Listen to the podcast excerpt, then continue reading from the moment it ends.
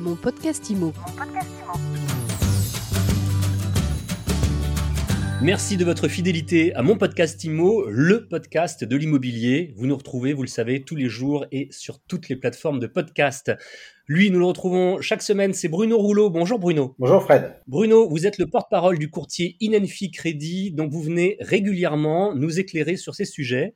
Et depuis qu'on se connaît, j'ai de plus en plus de personnes autour de moi qui me rapportent des expériences qu'elles ont eues avec leur banque ou même des questions qui touchent au crédit, hein, évidemment. La dernière en date, que je ne connaissais pas, portait sur un thème, le lissage. Alors, euh, a priori, vous n'êtes pas coiffeur. C'est quoi le lissage d'un prêt, Bruno Rouleau? Bonjour Fred. Je reconnais bien là ton humour. Le lissage, c'est une technique de montage d'un prêt qui permet de tenir compte d'un endettement préexistant tout en emboîtant un nouveau crédit. Alors, ce nouveau crédit, c'est généralement immobilier, et le tout afin de ne pas gêner la capacité d'emprunt des personnes voulant acquérir un logement. Je sais que c'est un petit peu compliqué, on va jouer à Tetris en fait. On va bâtir le plan de remboursement du nouveau prêt immobilier en tenant compte des obligations et de la durée du prêt qui reste à courir actuellement, sans dépasser dans tous les cas l'endettement maximum autorisé ou déterminé avec l'emprunteur. Et ce, sur la durée totale d'amortissement de tous les prêts anciens et nouveaux. Alors concrètement, ça se passe comment? Prenons l'exemple d'une personne qui a un prêt pour un véhicule, par exemple, sur lequel il lui reste trois ans de remboursement. Si cette personne veut désormais acheter un bien immobilier, on, on va déterminer le montant maximum du prêt immobilier en fonction de son revenu, mais aussi en fonction de son endettement existant, en vous rappelant qu'on ne peut pas dépasser 35% avec les critères du HCSF. Sauf que pendant les trois premières années, bah, il va y avoir une capacité d'emprunt sur le nouveau prêt qui va être un peu moindre. Donc, on va calculer à la fin du prêt véhicule, il aura une capacité d'endettement supérieure. La solution peut être de rembourser par anticipation le crédit pour pouvoir avoir toute euh, la, liberté et la marge disponible pour emprunt. Mais euh, à ce moment-là, ça veut dire que l'épargne qui était nécessaire à rembourser tout ou partie de ce crédit, bah, c'était sans doute ce qui était destiné à la porte pour l'achat immobilier ou les frais de notaire.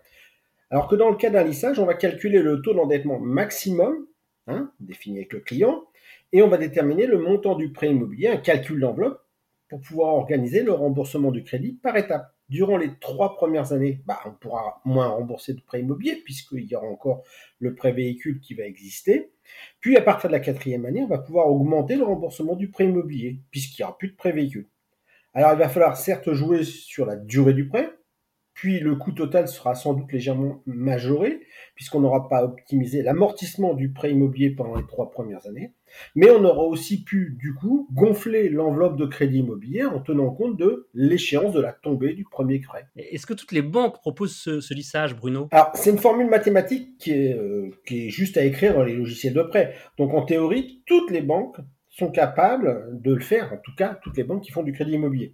D'autant que je vous ai pris l'exemple d'un crédit véhicule en cours, mais plus souvent, cette situation avec les projets immobiliers se retrouve aussi avec des, lorsque les gens font appel à des prêts tels que Action Logement ou lorsqu'on a le cas du prêt à taux zéro. C'est donc quelque chose qui finalement est assez courant. Par contre, toutes les banques ne vous le proposeront pas de prime abord. En termes de risque, par exemple, le banquier pourrait vous répondre que le fameux prêt véhicule qu'on a pris dans l'exemple qui s'arrête dans trois ans, bah, il va falloir que vous remplaciez le véhicule et que vous rachetiez, donc il y aura un nouveau prêt. Donc dans ces conditions-là, le lissage ne semble pas cohérent avec le fait que vous devrez de toute façon rembourser un autre crédit.